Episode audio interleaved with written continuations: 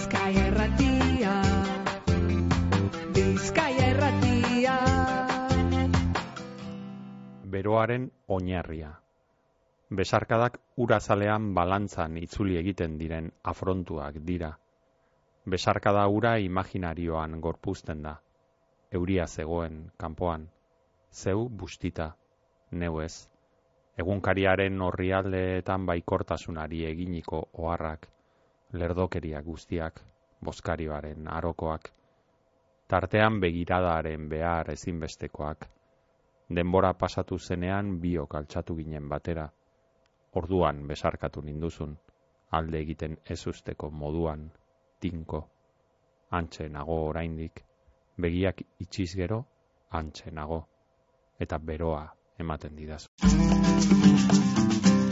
Irakurrieran, Euskaraz argitaratuten dan literatureari buruzko irratzaioa, poesiaz, ipuñaz, elabarriaz, saiakeraz, antzerkiaz, iraganaz, orainaz, geroaz, urteetakoaz, egunerokoaz, bizitzaz, literaturea, euskeraz. Zer idazten deutzagu Euskaldunoko geta bat mendean? Zer irakurten dugu? Liburuak berbagai, idazleak berbalagun, ordu betez, patxadas, prisabarik, Euskaraz argitaratuten dan literaturaz, gutaz, bizitzaz. Euskal idazleen elkartearen ekimenez, Bizkaiko foru aldundiaren laguntzaz, Bizkaia irratian, irakurrieran.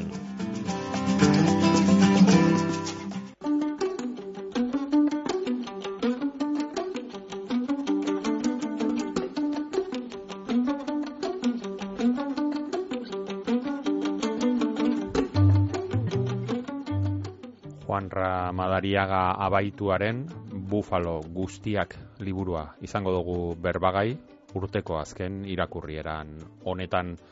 Juanra Madariaga Bilbon jaiozan mila bederatzireun eta irurogeita bian.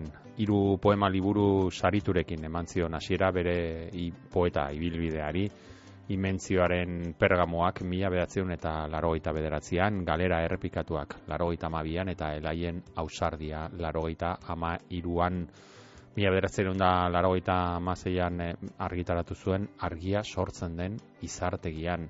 2000 garren urtean berriz Euskaltzaindiaren Felipe Arrese beitia zaria eskuratu zuen amodioa batzuetan bildumarekin eta madariagarenak bera dira ere izozmendiak eta eroriaren logika poema liburuak.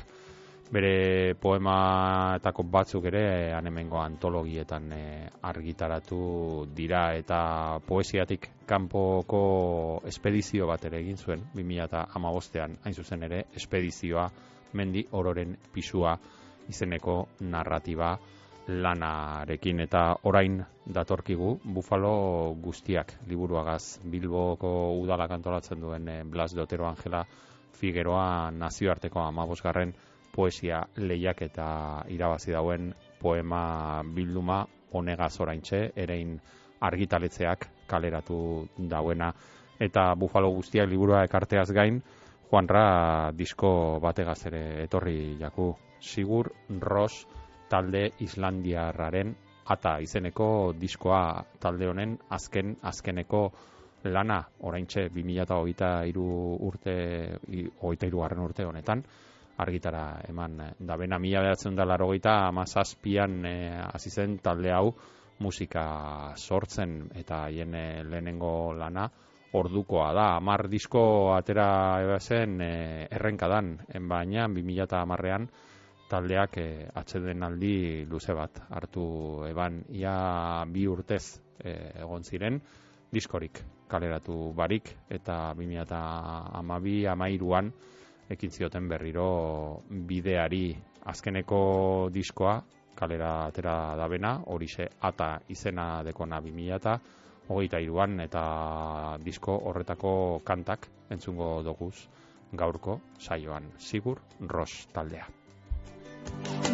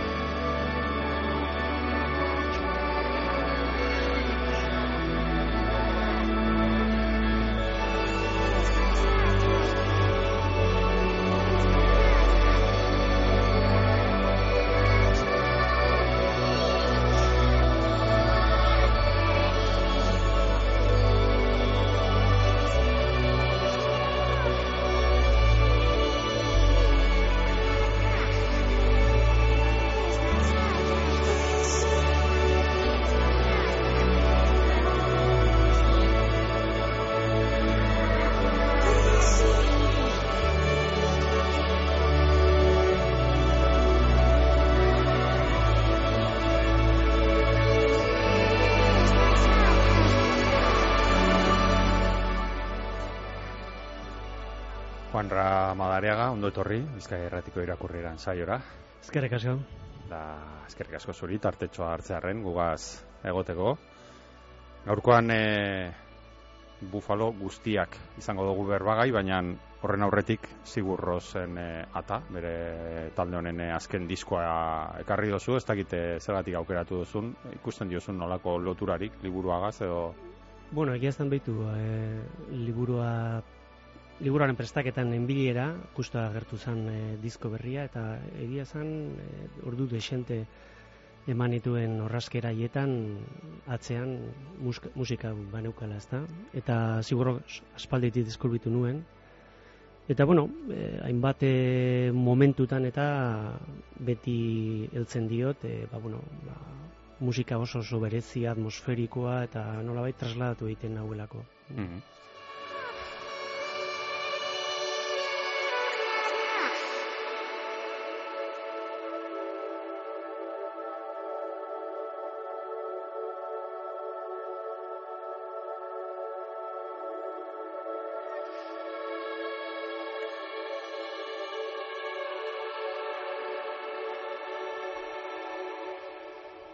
Uste dut urrengo galdera erantzun diazula, baina bada ez bada egin egingo dizut berdin berdin, ze beti egiten dugu hemen ja ezaguna da, bi bando idazlen artean, e, sortzeko orduan musika jartzen dutenak eta isiltasun erabatekoa behar dutenak. Ez dakit non sartuko zaitugun zuk, poemak orrazten bai musika entzun duzula ja, itortu diguzu, baina ez bai. dakit idazteko orduan... Ba, bitu, igual lubak idietan sartu gintzatek, ez Batzutan, igual, e, aitortu behar dut musika matatu egiten dudala. Idazteko orduan igual olako lasaitasun premiazkoa behar dudalako eta egin berean ere musikak, ba, bueno, ba, beste norabide bat markatzen dit.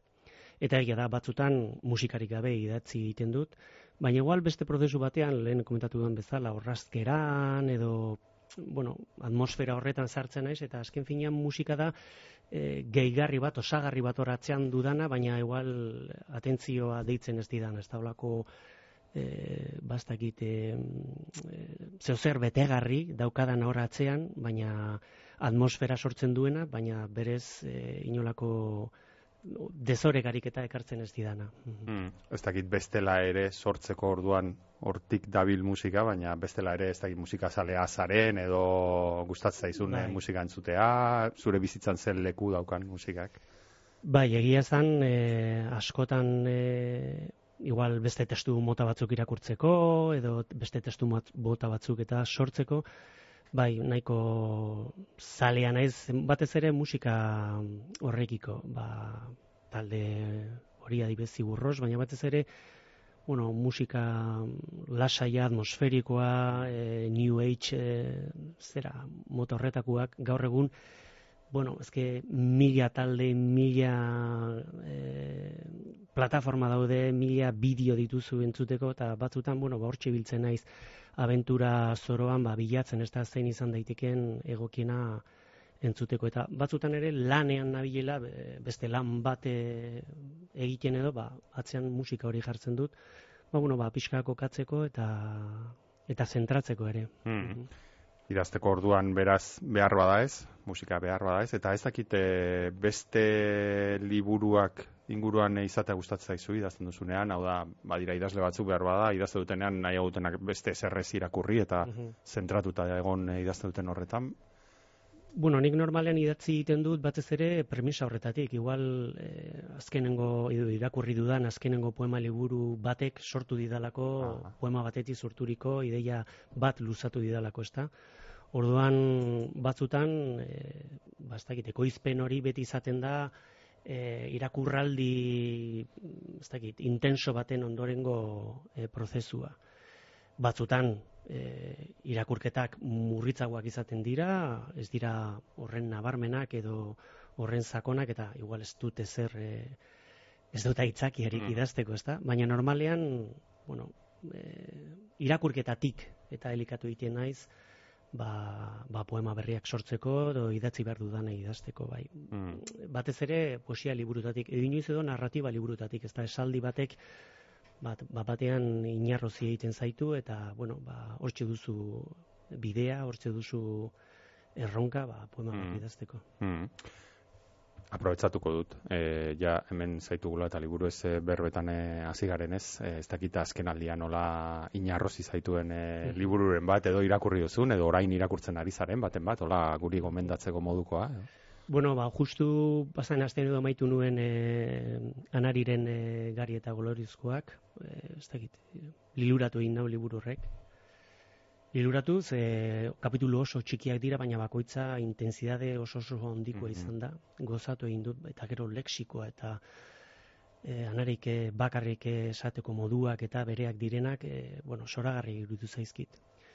Eta hori nabil beste liburu batekin, beste mota, beste liburu mota batekin, e, Juan Kusti Grabideren Mm. ura saltoka, gustore irakurtzen nahi naiz, beste mota bateko zera, e, liburua da entze, entzegu antzekoa, baina bueno, latsaitasun esartu dut eta eta horrekin nabil orain. Mhm. Mhm. Bueno, hortxe geratu dira gomendio hoiek, gure gaurko gomendioa noski, zure liburu argitaratu berria da, eta horren e, horren inguruan e, egingo dugu berba, urrango minutuetan, bufalo guztiak izenburua deko, eta sartu aurretik e, poemetan, egin dezagun geldialditxo bat hemen ere ohitura dugunez, azalean, gustatzen zaigu. Azkenen batean, ba, bueno, irakurleak ikusiko dagoen lehenengo kontua azala izango da. Ez dakite zelan e, gustatzen zaigu jakitea ea prozesua zelakoa izan den, ez? Azalerako batzuetan e, idazleak proposatuta, ez da batzutan e, editoreak e, egiten dago proposamena, edo ez dakite kasu honetan zuen e, azal honetara iristeko bidea zein zein izan den. Ba, beste osnarketa txiki baten ondorioz etorri zen. E, batez ere, bueno, bat titulua berak sortzen zidalako pixka bat, e, e, ba ez dakit, e, itxitura moduko zeozer nondik e, zin nintekeen atera, ezta? Eta horregatik bufalo guztiak tituluan e, aipatu nahi nuen edo pixkat e, irudia ekarri nahi nuen zan bufalo talde batena. Bufalo talde bat hasten danean e, ba, olako izui ezaldi batean edo estampida batean Hmm. e, ez dira gelditzekoak. Bakoitza ondokoaren e, abiadura berdinean joaten da eta eta horretik dagoen guztia ba suntzitu egingo dute. Eta bueno, e, eto- etorri zaidan burura e, iezaldi bakarra edo e, hortik kanpo dagoen paisaia bakarra dela zerua. Buru altzatu ezker ikusiko dugu zerua. Eta ni oso zeru azalea naiz, ba, ilunabarrak, goiznabarrak, ba, menditik ibiltzen naizelako, ba, askotan joaten naiz espreski, hori ilunabarrak ikustera, edo...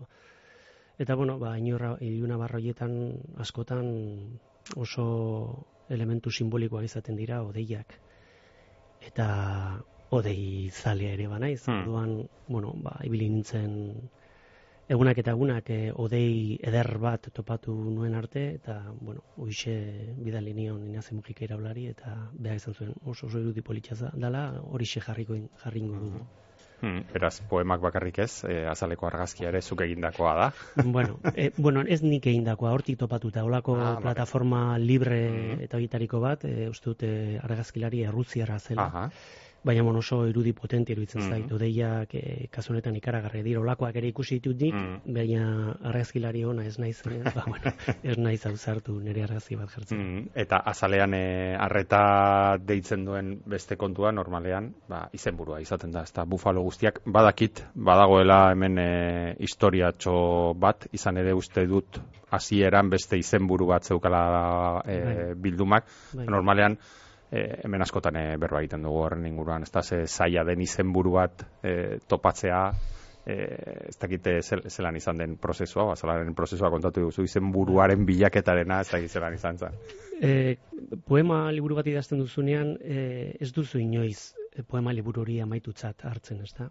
Eta, e, esan nahi dute, zerrenda osoa edo poema guztiak zerrendatuta dituzun arren, beti ibiliko zara, jo, igual hau sartu beharko nuke, hau igual kendu behar izan, izango nuke, eta, bueno, ba, tituluekin ere gertatzen zaizu, jo, e, poema honi igual titulu aldatu beharko nioke, Hori egiten duzu poemario aurkeztu baino lehen, sari horretara aurkeztu baino lehen horrela bilintzen. Baina, klaro, e, saria eman zidatenetik, libura plazaratu den arte, Mm. hor tarte desente pasatu da, eta hor ezinbestez ere ibili naiz bueltaka, buruan bueltaka. Jo, titulo igual hori egokia izango ote da, edo... Eta, bueno, ba, azkenean e, Bufalo guztiak ere poema baten, Mm. bateko lerroburua da, eta oso titulu intenso eta potente iruditu zitzaidan, ba, e, nere, bueno, edo simil edo jartzeko modukoa zena, ezta? Eta, bueno, ba, ipameikide komentatu nien, ia titulu aldatzerik otez zegoen, eta eurek, noski, esan zidaten gauza bera, ba, poeta bat, Hmm. poeta bat ez dala inoiz geldiri, osea, ez dala inoiz ados e, lotzen, ba, eginda- egindako lanarekin, ezta? Eta justu plazaratu baino lehen, ba, bueno, ba, poesia liburuari izen aldatu nion, eta, bueno, nik uste dut hain politago gelditu dela, bai. Hmm. Edo potentiago eintzate, gustorago gelditu naiz nik. Mm.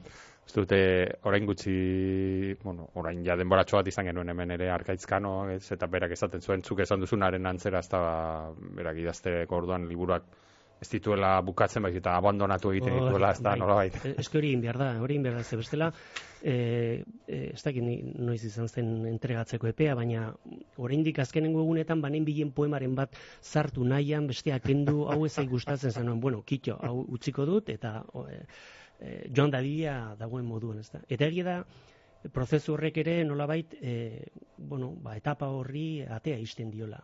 Niretzat liburu bat plazaratzeak esan nahi du, bueno, e, poema horiek guztiak ja, ja, liburu batean daudela eta ez dituzula ikutu behar. Mhm. Hortxe daude. E, seguruenik, igual baten bat e, irakurru, ez dakit, igual errezitalde bat egin behar izango banu, igual gauzaren bat aldatuko nuke eta inoiz gertatu zait. E, poemaren bat e, publikatuta egotetik, ba, errezitalde batera aldatuta etortzea, ezta? Baina, bueno, niretzat hori etapa bat izan da, liburu amaitu da, eta ez dut ikutuko hemendik aurrera.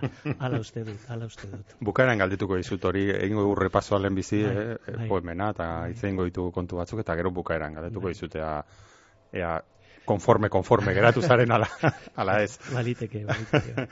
E, bueno, esan duzu, eta guk e, lehenago aurkezpenean ere aipatu dugu, ezta, e, Blas de Otero Angela Figuera, Bilboko udalak antolatzen duen e, poesia lehiak eta irabazen duen e, poema bilduma honegaz, beste amaikatxo sari ere irabazitakoa zara aurretik, e, beti dago eta, bueno, gustatzen zaigu galdera hau ere e, mai gainean jartzea, e, tortze zareten e, idazleekin eta sariak irabazi dituzuenekin, ez? Beti dago polemikatxoa, ez? Literaturan sariek badute zentzua, ez dute halako kontuak ez dakit zure iritzia zein, zein den edo ja aspertuta zauden ez da horrekin hori ere Bueno. daiteke ez. E, besterik gabe, ez da, batzutan, e, komentatu dudana, etapa bat isteko modu ere izan daiteke, bueno, Mm. sariketa batera bidaltzea, eta saritua balego, pues, argi eta garbi, etapa itxi egin behar duzu, Mm. ezta? Bestela igual ibilo beharko zinateke igual, bazakit, argitaletxe batekin hitz egiten, horrek igual izate dizu, jo, ba, beitu, ez du ikusten eta bestea.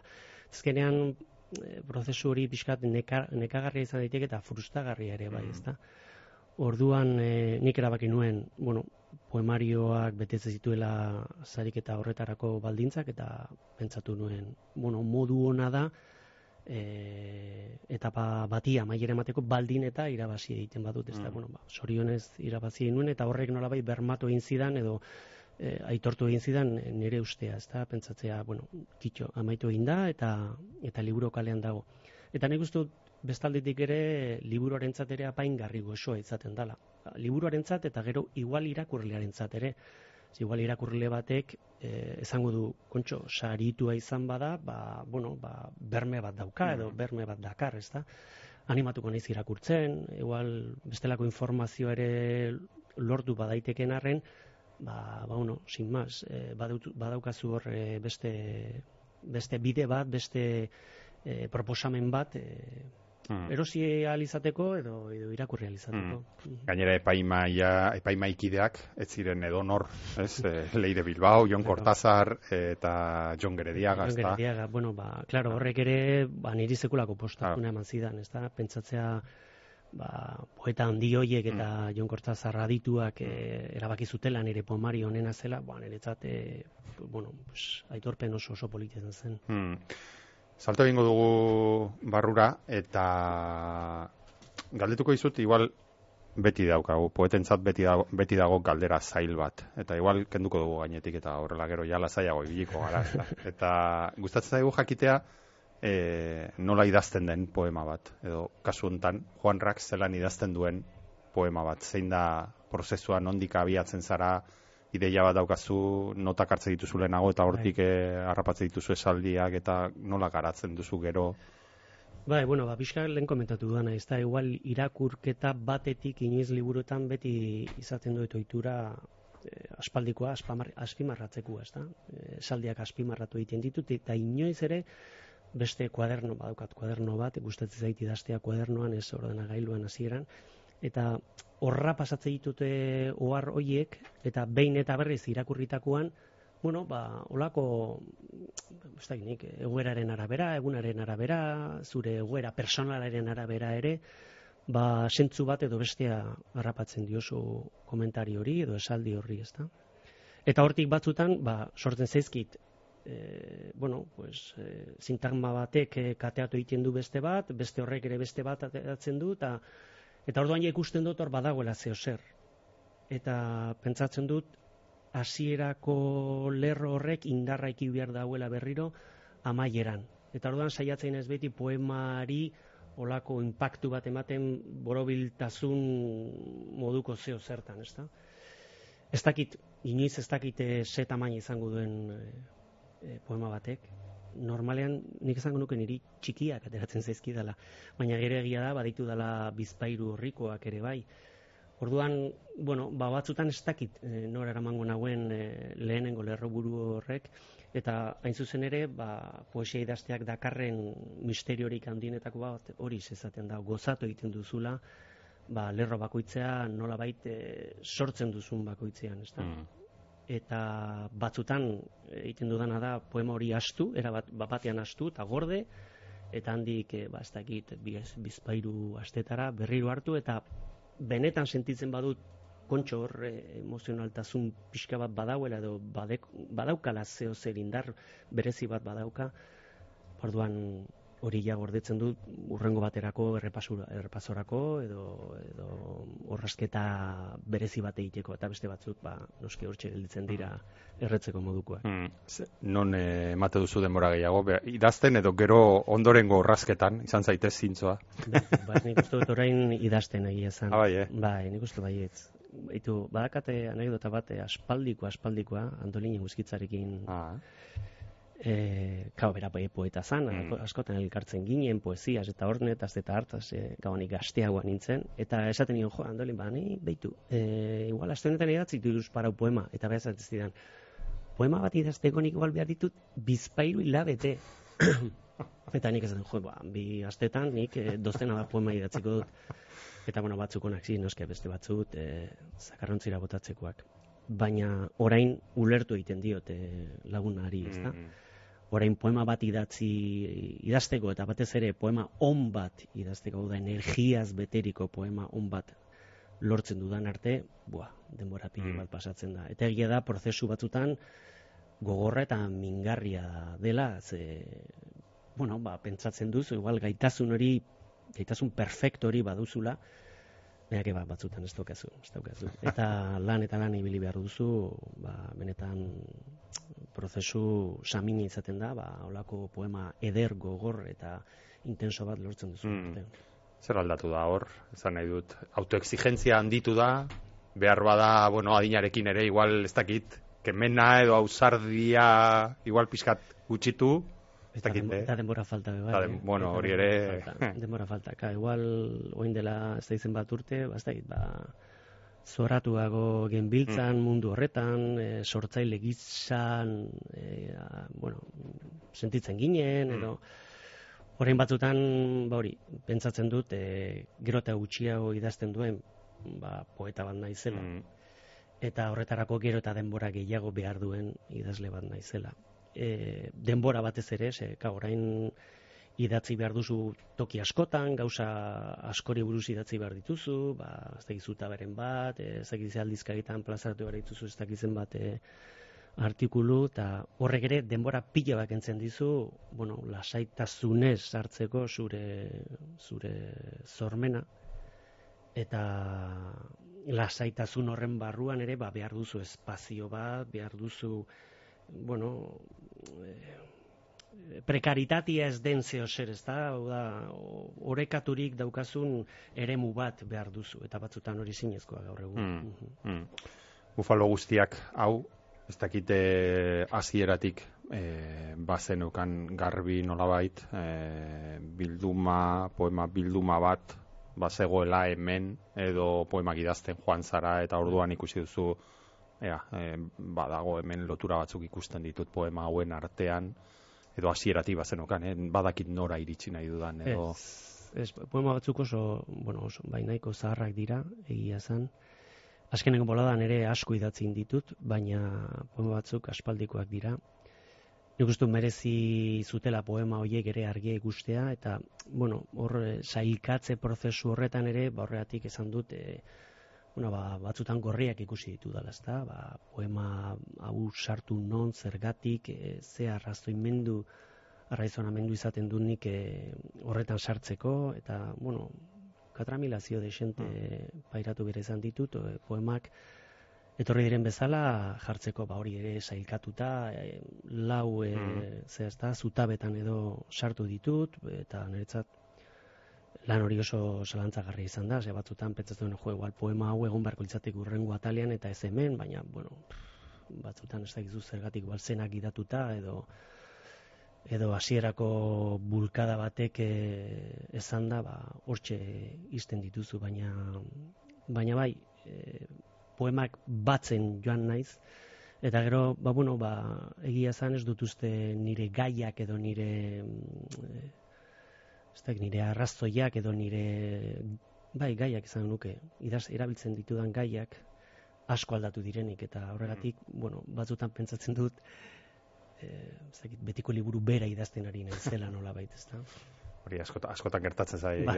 ez da, e, bai. beti, bueno, beintza sentsazio hori dekie, gero ez dakite irakurlek behar bada ez dute hori konpartitzen, ez dela elukete irakurriko ez da, bai. baina, e, esango nuke, e, behar bada, azken aldian hemen irakurri ditugun e, zera poema liburuetan, normalean, e, ez dakit joera bat den edo ez, baina, bueno, badago alako batasun tematiko nahiko argi bat, esango nuke, e, ez dakit bufalo guztiak honetan gehiago, batasun tematikoa baino gehiago, niri iruditu zaitola, ez, e, ez dakit hitz egokia zein izango litzateke, baina intensidade batasun bat bezala dagoela. Hau da, liburu, lehen anari lehen liburua esan dozuna, ez da, nik e, zeure liburua ere esango neuke, ez da, hau da, horri eta poema bakoitzean intensidadea handia dago.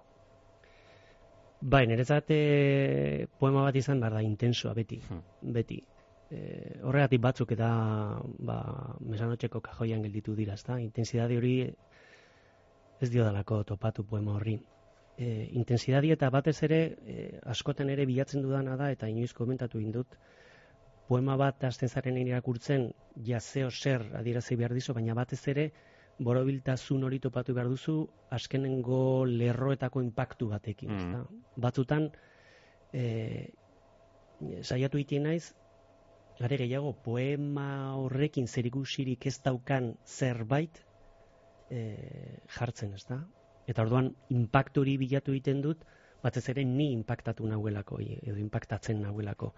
Eta orduan benetan hor sentitzen du poema horrekin intensidade badaukala edo potentzia berezi bat badaukala, eta nik sentitzen badu, pentsatzen du, bueno, ba, sensibilidade berezia izango duen, edo daukan irakurrile batek ere, impactu hori e, sentituko dut, hori sentiarazi ingo diot. Ez da, azken finean, bueno, irakurtzen duzunean, e, hori da bilatzen duzun konplizidadia, ez da? Sentimentuen bidez, ba, beste pertsona ere inarrostea. Hmm. Aitortuko dizut, e, nik irakurketa egin dudala oso denbora gutxian, e, norai pizkat kateatu duta bezala nengoelako, baina gero e, en nuke gomendatuko horrela egitea irakurketa, oda, irakurketa pausatuago bat gomendatuko nuke segia da, gero e, nabaritu dut bukatzerakoan, ez da, liburua, alako, oza, orain azaten ari garen, ez da, ze, bueno, gai potoloak jorratze dituzu, irudi oso potenteak erabiltzen dituzu, Eta azkenean bai e, olako hori ez, intensitate gaindosi bat bezala bai nabaritu dut bukaeran. Ez da, hau da oso betea e, bukatu dut, e, oso beteta bukatu dut, eta bai gomendatuko nukala, e, zera ez, irakurketa behar bada pausatuago bat edo... Ba bai, nik uste bai ez, e, e, iniri ere gertatu egiten zait poema batzuetan, e, ba, bueno, ba, lerro bakoitzak estanda egiten duela. Mm. Oda, batzutan, saiatzen naiz horrelako zerrendatze potente batzuk jartzen eta lerro bakoitzak badu ja ber intensidade propioa eta intensidade bat beste baten ostean jartze baldin baduzu, ba, bueno, bi intensitate dituzu. Eta azkenean, mm. poema batzutan, niri ere gertatu egiten zait, irakurri egiten dut poema, esaten dut, buf, haber, irakurriko dut berriro, ze, haber, zer esan egut hemen benetan, ze intensidade nondik galtzen da zen, hasieran, amaieran, Eta egia, bada, egia da, gero, intensitate hori, bueno, saiatzen naizela lortzen, definizio, ez da, kezela, oso sehatz batzuen bidez, ezta? Saiatu egiten naiz ia modu kirurgikoan esan nahi dudana benetan asaltzen, o da, salantzerik egon ez da din. Niretza denbora hau da, pa, pa, pa, mm. da, bota egiten dut, ezta? Eta inork ere konfesatu indit, eta tortu indit. Eske, Boitu, ja, arkaitzkanok ere komentatzen ah. hori, oso poeta deskribatzailea naizela, mm. ezta? Mm. Eta gustatzen zait definitzea hori, gustatzen zait eh, adieraztea, bueno, definizioz e, nik sentitzen dudana hauxe da. Hmm.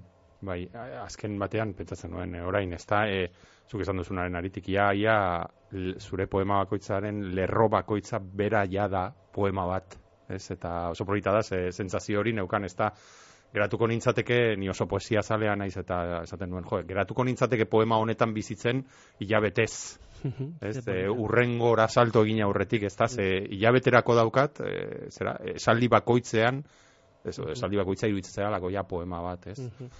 Eta batzutan e, ez poemarekin bakarrik, ni ere hasi egiten naiz ja tituluarekin. Mm. Oda, tituluan eretzat da oso titulo deskribatzaile izan behar da, oso titulo zehatza, ez dute dozein titulu jartzen. Hau da, batzutan ere, komentatu nuen e, aurkezpenean, jolastu egiten dudala e, poema askotan jarritako tituluekin, ia titulu hoiekin ere poema mm. bat e, egin hoteliteken, mm. ez da? Eta batzutan ez dakit jolas polita izaten da e, errezitaldietan ere ba irakurketak egiten ditudanean e, askotan markatzen du titulua. Titulua gero gelditu egitena ze tituluak ja badauka mm.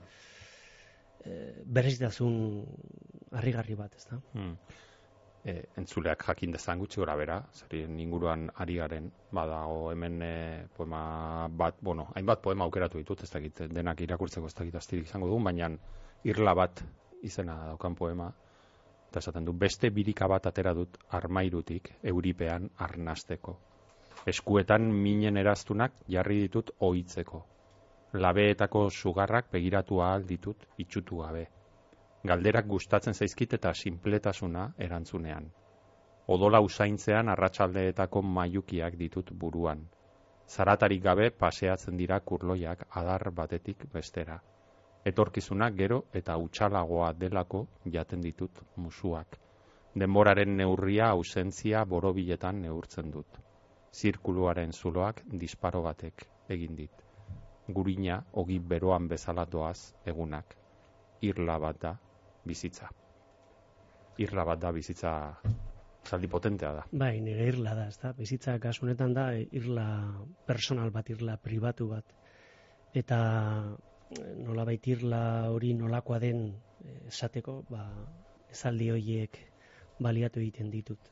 E, nola baita, e, bueno, bere parametroak baditu irla horrek ez da, olakoak, olakoak e, jarri nituen badaude e, poema asko non e, egiten duzun zeure buruaren inguruan, niaren inguruan, badago oraindik e, nolabait, bueno, e, nor naizen bilaketa bat sekula bukatzen ez den galdera bat dau. Bai, bai, mm, zer garen, nondik gatozen eta nora guazen. eta ez hori bakarrik e, ez dakit nik bizitzaren esparru zabal honetan, baizik eta idazle bezala ere, nire buruare galdetzen diot hori, ez da, e, beti izaten da niretzat, e, bueno, ba, ez dakit, eh, bizitzan ezin defini dezakeguna, poesia dugu e, baliagarri, ez da? Eta deskokatze honetan, hau da, ez dakit ondo non kokatu nere burua mundu honetan, ba, bueno, ba, poesiaren bidez, zaiatzen naiz definizioen bidez, nere burua kokatzen. Hmm.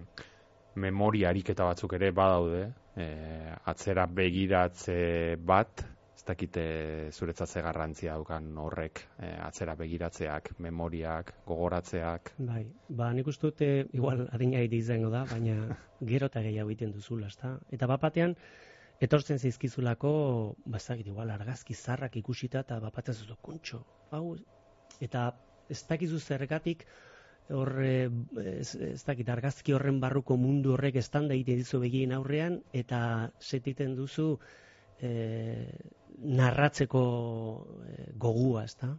Eta egia da, hortze baditu dela poema narratiboago batzuk, eta ez da gustatu inzait azkenengo bolada, egin dudan ariketa hori narratiboago den poesia batera hurbildu naiz, deskriptibo egia ere bai, noski, baina baina narratiba nola baitke zeo zer e, kontu efimero eta txiki bat e, kontatzen saiatzen naiz, ez da, badibiz dago poema tipiko bat medikuarena, eta hor kontatzen mm dut, ba nola, aspaldian joan nintzen e, medikuarenera, eta historia bat, edo buruan daukat e, oroitzapen, e, bueno, desatze egin bat, eta ba, bapatean, ez da, torri burura, eta kontatu egin nuen, modu narratibo batean, ez igual horren... E, horren besteko zehaztazunez, ez da, definizioz eta baina gustora aritu naiz e, ze horrekin, e, narratibotazun horrekin. Hmm, hori aldetu behar nizun, ze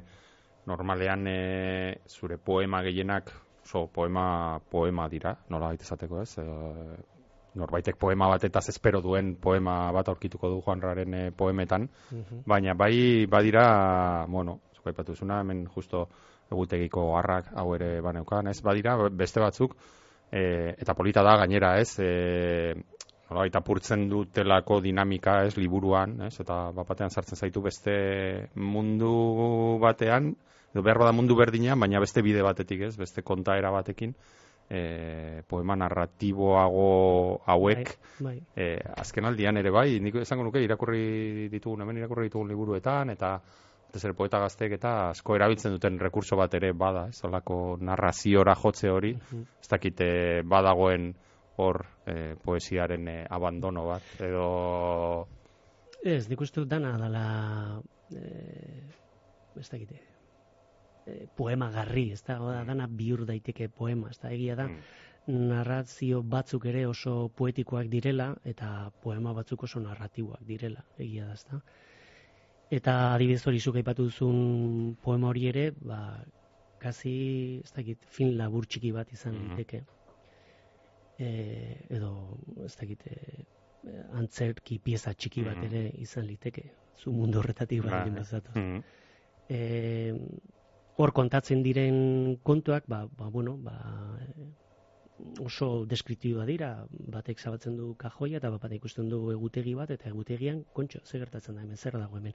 Eta guzti hori kontatu egin den dut azkenean, ba, bueno, ba, dramati, dramatismo edo bueno, min pixka bat e, azalera aziz ezta. Hmm. Batez ere hori, amaieran beti bilatzen dudalako impactu txiki hori. Baina hori, kasu horretan, izan zen, bueno, ba, kontu efimero bat, e, deskribatzeko zeitutu nuen gogogatik. Hmm. Gure garaiaren e, berba, desaugarri bat da hori ez, igual generoak gerotan hasiago daudela ez, eta ez dakite alde horretatik, ja urte mordoa, eramazu poema, poesiaren munduan, poema hmm. idazten, ez dakite ezberdintasunik, zugan bai, lehen komentatu dugu, nola baina ez dakite oroar gizartean edo poesia zaleen artean edo poesia gizartean zer leku daukan e, horren inguruan ez dakite ikusten duzun e, badela garapenen bat, ezberdintasunen bat edo ez dakit. Bueno, honek uste gaur egun dana hibridatzeko joera handia dagoela, ez da? E, performance hitza sortu zenetik, mm.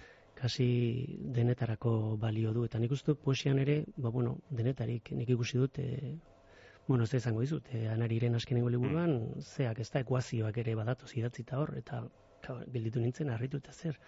Bueno, ba, kontu polita da, besterik gabe kontu oso polita. Eta segurenik, eh, bueno, nik ere ikusi ditut, baditut etxean, adibidez, e, Ipar, Amerikeka, Ipar Ameriketako e, poeta, mm, bueno, ez garaitako poeta batzuen antologia bat, eta hor ere, ba, ba adibidez, matematikako kontuak ateratzen ziren, eta e, sinemagintzari buruzko datuak, eta, bueno, batzutan harrigarriak kontu poetikoak izan daitezkenak, e, edo ez, edo ez. Baina egia da gaur egun e, badirudi denak balio duela. Baina beti ere e, ez dakit, e, intensidadi hori e, antzematen badiegu poema horiei. Ze batutan ere gertatu izait, e, oso bastakit, e, badirudi koktel batean sartu dituztela hainbat e, gai, hainbat e, estilo eta hainbat, hainbat e, ba, elementu, ba, poema bat sortzeko eta batzutan poema horrek ez du funtzionatzen. Bueno, a ber, niri, mm. niri ez zaite e, iruditzen funtzionatzen, funtzionatzen dauenik ez da. Mm. Eta gizartean, zer leku dauka gaur egun e, poesiak? Ba, kurioso da, benik ez dut de, e, beti gordetzen duela toki bira, ez da, da, idazle askoren entzungo duzu, lehen mailako literatura poesia dela eta ez e, narratiba edo edo zenbat idazlek planteatzen dute beti ai ni poeta izan banintz mm. edo edo gusto idatziko nituzke poema batzuk eta ez liburu zatarrauek, ez da. Atxagak ere berak esaten zuen beti dela poesia dela gorengo eh ez dakit, e, idazkera edo E, nik idazte du poesia ia ia, ba, beste azka, ez, ez, ez daki delako idazten, ez narratiban sartu nahi, sartu egiten bat egin dut, mm. espedizioa izeneko liburuarekin, oso liburu poetiko bestaldetik, eta gustura gelditu nintzen, eta eta bueno, badaukat buruan beste zeu zer idazteko, baina ez e, narratiba gintza horren barruan, ez da, beste igual, beste hibridazio mm. hoietariko batean mm. murgilduta, bai. Mm bufaloak agertzen dira izenburuan, bufaloak agertzen dira poema, poemetako batean, baina bufalo ez gain ere, badira hor nonbait piztia batzuk e, poemetan, bai, ez? Bai. Ez dakite, bueno, dakit beldur batzuen, edo gauza basatien, edo, ez, alako irudi bezala, hor presente daude, ez, e, poeme, poemetan. Bai. Alde ilun, behar bada. Bai, edo, estela ezinbesteko harremana dudalako uh -huh. naturarekiko, ez da? oso, ez da, bueno, mendizalia naizen aldetik, mm -hmm. edo batez ere naturzalia naizen aldetik. Lehen mendira joaten nintzen korrika egiten, eta entrenatzera, eta hain batzutan joten ez mendira, bat txoriak entzutera, edo ia oreinen bat ikusten dudan, ia zean bat e, animali bereziren bat topatzen dudan, eta orduan ja ez da izerdia botatzea, baizik eta olako kontaktu bizual bat izatea, ez da, edo orkatz batekin, edo eta horrekin, bueno, liluratu egiten naiz eta egia da, ba, bueno, ba, pistiek izaten dutela niretzat, e, bueno, edo ematen didala fantasia, Aha. fantasia bat.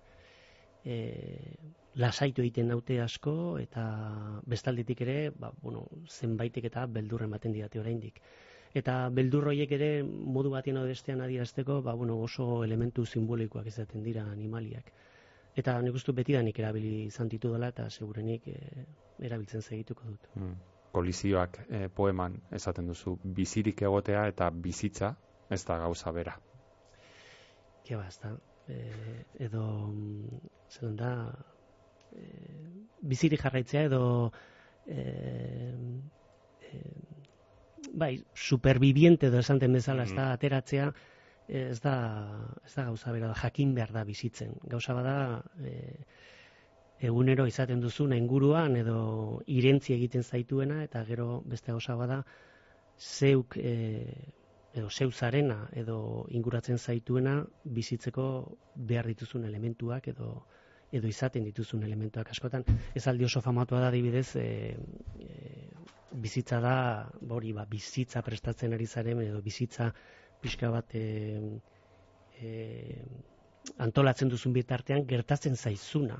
Bueno, ba, hori ez gertatzeko nolabait e, bizi behar duzu zure zure egitate hori edo zuk nahi duzun hori, ezta? Eta nik uste dut ezberdina dela e, bizirek egotea edo bizitzea. Hmm. Lehen esan duzu poema laburrak ateratzen zaizkizula, baina nik esango nuke e, behintzat, e, azken aldian hemen irakurtzen dugunarekin alderatuta, poema Bai, luzetzoa, bai. lu- poema luzetzoa dira, ez? Ba, posten nagorrek, bai, beti pentsatu dut poema oso oso, laburrak eta ezke goratzen dut aspaldi, bueno, aspaldien azkenengo liburuan e, izozmendiak idatzi nuenean, e, gorkarrek ez esaten zidan, jo, poema honi, zergatik ez diozu beste jarraipen bat emon, Oh. ez askoz poliago izango litzatek beste iruz palau lerro, ospazai lerro jarri izango bazen izkio zua pentsatzen nuen, jo, ba, beti idazten du poema, beti ez ditu poema txikiak, ez da? Baina, bueno, baliteke ez ez, ez dakit. Bai, irudipena dut behintzat, ze gero ez dakit hau ere joera den edo, baina gero eta poema laburragoak, inkluso ja, ia, ia aforismoa Bai. bakarri dena, ez? Eta Ja. horretara ez dakit jotzen ari otegaren, ez dakit Mhm. zeren eh, ondorioz behar bada gaur eguneko abiadura eta Egia zan, nik ez diote neurriri jartzen e, hasitako poema bati. E, ez dakit nola amaituko dan. E, batzutan lerro bat ateratzen zait, eta zatu uf, honekin amaitu beharko nuke hause. Edo beste batzuetan, badibez hori pertsona poema luze horretan, jarraitu egiten dut, jarraitu egiten dut, eta azkenean, bueno, hau amaitu beharko dut nola edo ala, eta bilatzen dut impactu hori, ez da? Baina poema berak esaten dit, e, noiz amaitu behar dudan. Egia da batzuetan e, urrengu irakurketa hori egiten dudanean pentsatzen dudala edo batzutan markatu egiten dut. Mm, poema ni jarraipena emon, jartzen dut horra. Poema honi jarraipena emon. Eta orduan, poema hori hainbat astez izateu buruan eta inoiz edo gertatzen zait. Ba, bueno, ba, jarraipena benetakoa ematen dio dala, edo batzutan ez Mm. dagoen bezala lotu egiten da. mm, ataletako bat boskario garaiak dauka izenburua eta bueno, ematen du horre halako giro txiki bat badago, boskario orantza. Ez du gehiagi irauten, baina e, oso polita da boskario garaiak izena daukan e, poeman, e, esaten duzun, ez egin promesik boskario garaietan. Beitu orain poema liburu bidali diote arkaizkan hori opari eta beak izan zidan hori. Orduan ez dugu promesarik egingo Ah. eskari. eta inigo aztizek ere goza bera esan zidan. Orduan ez dugu egingo, Hmm. ba bai, ba bai, ze batzutan bakizu, eh, boskario garaiak izan ziren haiek, igual oraingoak ez dira hain boskariozkoak. Eta Orduan boskario garaietan ibiltzen garenean, ba, bueno, ba, danari baietz esan aldiogu, ezta? Edo promesak egin ditzakegu gero bete egingo ez ditugunak, noski. Orduan horregatik jartzen dut kontuz, Hmm. boskario garaietan ez egin promesarik, ze gero promesa hoiei nola bat erantzun beharko dizu. Hmm. Badira han eta hemen ere bai, bueno, lehen aipatu duzu gainera, pixkat eh, hasieran hitz egin dugu horren inguruan, ez da badira zitak, han Mm. eta hemen eh, jarri dituzu poema batzuetan, eh, atal, atal batzuen hasieretan, eta Bai, eh, lehen aipatu duzu, ez da zuretzat garrantzitsua da, nolabait, bueno, elkarrizketa hori ez, beste bai. munduko po, poez, poeta guztiekin. Bai, zubi batzu jartzea sin más. Eta batzutan, e, bueno, egiten ditudan irakurketa hoietan azpimarratutako batzuk, pentsatzen dut, jo, azpimarratutu hori, azpimarratutako hori ze politia dan. Etorrikote da nire poema batekiko lan e, egokien e, izango da, egokiena izango da. Eta batzutan, bueno, igual behartuta ere batzutan sentitzen dute, behartuta jartzen dudala, eh? baina nolabait lotura ere jarri egiten dut, bai, poeta batzuena zein musikari batzuena edo edo bai, hoiek gordeti izaten ditut, ba bueno, ba nire gustatu egin zaizkidalako eta pentsatu eh, ez dakit, eh, berez esaldi horrek daukan indar ere irakurleari gustatu egingo zaiola. Hmm. Liburua eskuetan hartu zenuenean, hor ere etzinen konforme geratu edo oraindik pentsatzen duzu ireki zenuen eta zan zenuen, ah, hemen beste lerroa gehiago jarriko nioke.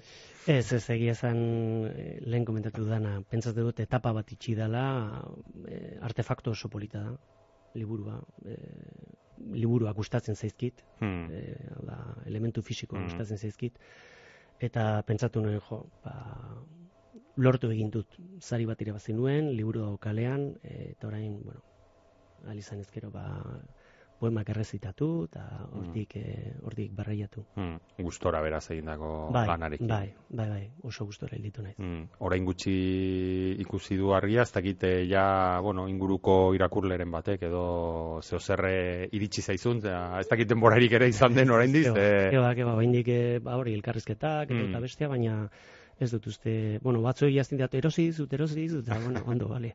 Baina holako komentariorik oraindik ez dut izan Mm. ez. Bai, Mhm. azken batean e, horixe, orain dela oso oso egun gutxi dago kalean, bufalo guztiak, Mhm. erein argitaletzeak e, kaleratu duena. Ez dakite, Juanra, jarraitze duzun e, idazten, bilean behin edo poema bat idazten, edo... Ba, bitu egia zen, liburua agertu denetik, e, ba, igual justu pixka bate agertu baino lehenago poemaren bat edo idatzi eta dauka, baina e, ba, egia esan oso gutxi. Hilabe, zera, urte honetan oso poema, oso poema gutxi, gutxi, gutxi idatzi ditut. Beste kontu batzuk bai, baina poemak ez oso gutxi. Eta, bueno, ez dakit eh, keskatzen hasiko naizen, baina... Galdetu behar nizun, horren atzean zer Bai. egon ote daiteken, igual, ez Bai, dakit? baitu, elkarrizketa batean galetu zidaten, zergatik hainbesteko denbora Ah, liburu batetik bestera, mm. ba, nik, bueno, ez nau keskatzen, inundik inora argitaratzeak, ez da? Keskatzen nagoena da, e, ba, batzutan ekoizpen engranajio horiek ba, behar bezala ez direla mugitzen. Eta bai, gustora arituko nintzateke idazten gehiago, baina, bueno, etorrik edo horrelako boladak, eh? segurunik, eh, bo, bueno, bolada, bolada batzuetan ez zaude horren eh, produktibo eta beste batzuetan, ba, igual gehiagotan.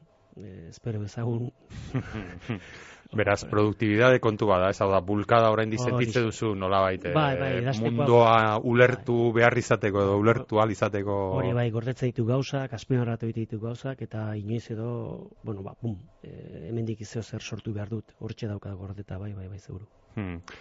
Karri guzu disko bat, karri guzu liburu bat, eta horrez gain, oker espanago, ekarri diguzu ere bai beste norbaiten testo bat, azeurea, hau, bikain. Hau, en, enizun ulertu, Ah, lasai. beste modu bateko, edo beste estilo bateko Ah, bale. testu, eta bezan, bueno, ba, poema bat ez dena, ikarriko dut. Ah, primeran. Ah, entzungo dugu hori ere oso, oso gustora. Bai, hau irakurri nuen e, oin dela bizpairu urte e, Euskararen e, unaren inguruan Euska, ez da Bilboko udala kantolatutako herrizitaldi batean hor idazle batzu juntatu ginen eta nik olako testu berezi bat pre, prestatu nuen e, daltonismoari buruz. Eta bueno hainbat e, bueno, lau urtarotan e, e, nola, nolako daltonismo izaten dugun Mm. Barkatu. Eta, bueno, udazkenean gaudenez, ba, udazkeneko daltonismoari buruzko testutxu bat irakurri. Aha. Ba, eskerrik asko Juanra, ugaz e, egotearen, e, tartetxo honetan, bufalo guztiak liburuaren inguruan e, berbetan, eta utziko ditugu entzuleak, zure daltonismoaren inguruko testuagaz. Vale, eskerrik asko.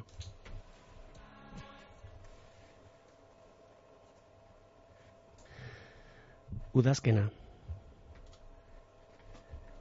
Nepaleko manaslu imal araneko ibilbidean izan zen.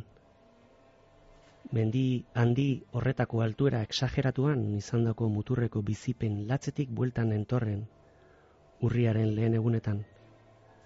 Makaldurik, amorraturik, erdibizirik, fragilitatea. Aurretik, egun batzuk, bizitza, oinez baino ez. Bidean gora eta bide, beheran indoan, batzuetan bakarrik, beste batzuetan, daua, xerpa izilarekin. Daua izenak, astelena zan nahi du. Zerpa guztiek dute jaiotzaren eguna izenean. Hala, migma, asteartean jaio zen. Lakpa, asteazkenekoa da. Ostegunetan, purba guztiak jaio dira. Pasank, barikuetan. Eta asteburotakoak, penba eta nigma dira. Ekle bati herri idilikora heldu ginenean gau emateko asmoz. Egun horretan hogeita mar kilometro ibili ostean.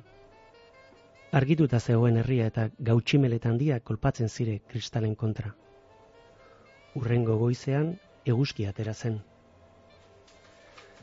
Pentsakizunetan hipnotizaturik eta aranean beran indoala, bat batean trantzerik ateraraziz. Puteli, puteli, entzun nion dauari. Puteli, puteli, oiukatzen zuen, eta bai, puteli asko zeuden, tximeletak. Tximeletak ikusten hasi nintzen dozenaka, kolore eta tamaina guztietakoak. Urdin argietatik, iluntazunesko beltzera, pilo bat. Asko maite dituzte hango 6.000 bosteun lore espeziak, batez ere orkideak, daliak eta lore, gorriak. Daua zegoen urlatzaren ondoan gelditu nintzenean, lepidopteroak ni inguratu ninduten. Baten bat ere buruan pausatu zitzaidan, beste bat eskuan. Denak ziren birakan ere begien aurrean, itzela izan zen. Nire gana zetozen guztiak eta begiratzen nien bitartean denbora mantzoago iraeten zela iruditu zitzaidan. Dimentzio arraro baten burbulian zetitu nintzen. Kalamitatea urruinegi, balego, lez. Ondoan izan ditudan inisiltazunak entzungo banitu bezala. Tximeletek, amnesiak jan ez dituen gomuta honak ekarri dizkidate beti, sorioneko uneenak, intentzidade eta eternitate forma bereziarenak, bezarkada eta esperantzarenak. Une hartan ere bai, bereziki. Bat batean, dauaren eskuan, egoak gorri-gorri, kolori bizi-bizia zeuzkan bat pausatu zen une batez. Daua, beitu, daua, beitu, zan nion. Gorria da, oso gorria esan nion aluzinaturik. Raato, raato, errepikatzen nion nepaleraz, kolorea, ohartzeko. Berak, beltza zela erantzun zidan. Beltza. Daua, daltonikoa zen. Handikona, daltonikoa izatea zer den aritu naiz pentsa eta pentsa. Eta agian, horixe da beldur gehien ematen didana. Daltoniko bilakatzea, bizitzak esketzen dizkigun bizipen guztien aurrean. Hau da, kolore bakarreko bilakatzea, kolore bakar bat ikustea, gizaki simple bihurtzea, ametzik ez izatea.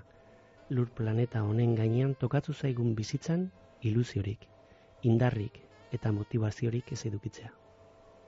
Tragedia balitzere, beldur gehien ematen didana da, mundu honetan, sentsazio eta sentimendu ederrez, bizirik ez egotea.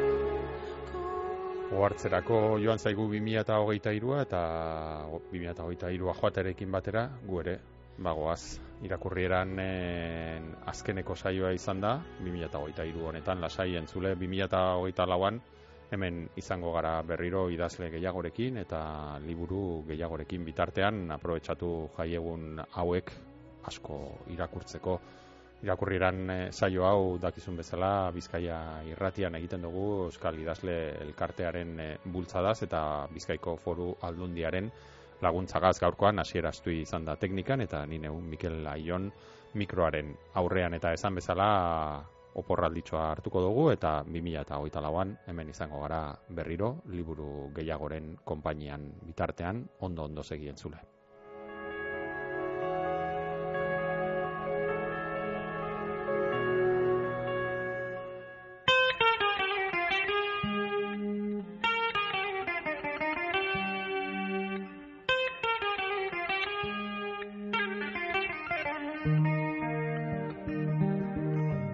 Hau izan da gaurkoz irakurrienan saioak emon dauena.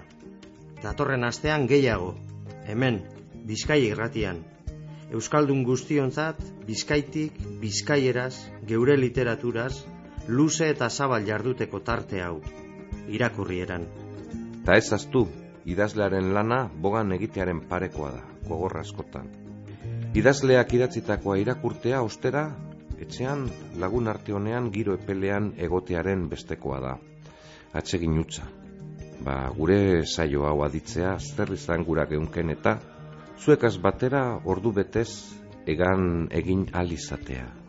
Eta egaldiaren itzuleran barriro irakurtzen hasteko jakina. irakurrieran dagota benetakoa atsegina. Datorren astera arte. Ondo izan eta gogoko baduzue, segi gure sintonian. شوفك جنة شيري يا ربي